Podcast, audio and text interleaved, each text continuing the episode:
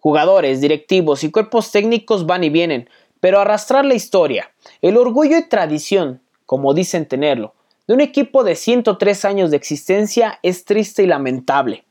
Dicen que quien no conoce su historia está condenado a repetirla. En febrero del 2019 Toluca vivía una situación similar a la que hoy está pasando. En el banquillo, Hernán Cristante. Primer partido contra León.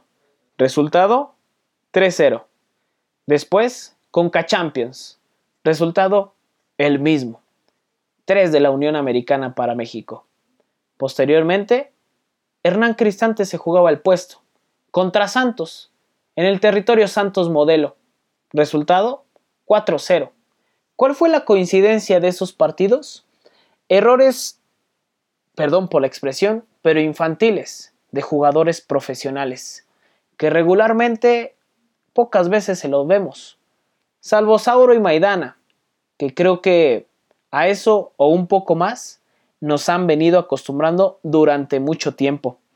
Toluca ha exigido el mote de grande y con dos derrotas a cuestas, dos goleadas contra Querétaro y Puebla, sí, contra estas dos instituciones que con todo respeto, Toluca no tendría que permitírselas, si es que ha exigido el adjetivo de grandeza durante muchísimo tiempo.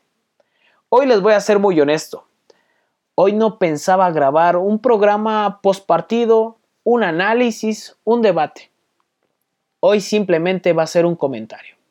Hoy no hay panel, hoy no hay invitados, hoy no hay un intro, hoy hay poco que debatir del Toluca.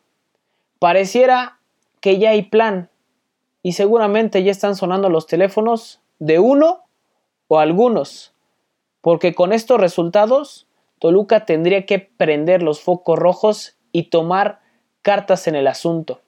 Lo decía al principio, se va a ir mucha gente y va a llegar otra tanta.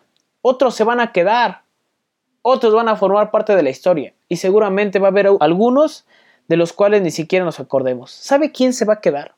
La afición, que hace un esfuerzo, mayúsculo o minúsculo, el que sea. Hay quien va al estadio cuando se puede, hay quien no va. Hay quien prende el televisor. Hay quien sacrifica un domingo. Hay quien sacrifica posiblemente una parte de su quincena, de su semana, por ir a ver al Deportivo Toluca. ¿Qué los jugadores, los directivos o toda esa gente que rodea a la institución no se dan cuenta de lo valioso que es un aficionado? Hoy, hoy jugaron con la historia de Toluca, pero no lo han hecho este torneo, este Guardianes 2020 no lo han hecho. Lo han hecho durante muchísimo tiempo. En los últimos años ha sido la misma situación. ¿Y sabe que yo también he escuchado en los últimos años? Ante dos o tres derrotas consecutivas, ante una pésima defensa como la que tiene actualmente Toluca, vamos a jugar con los sub-20. Vamos a darle la oportunidad a los chavos. Creo que ya es momento de que Toluca dé un golpe de autoridad y demuestre que si quiere ese título de grandeza, se comporte como tal y que no haga cosas de un equipo chico.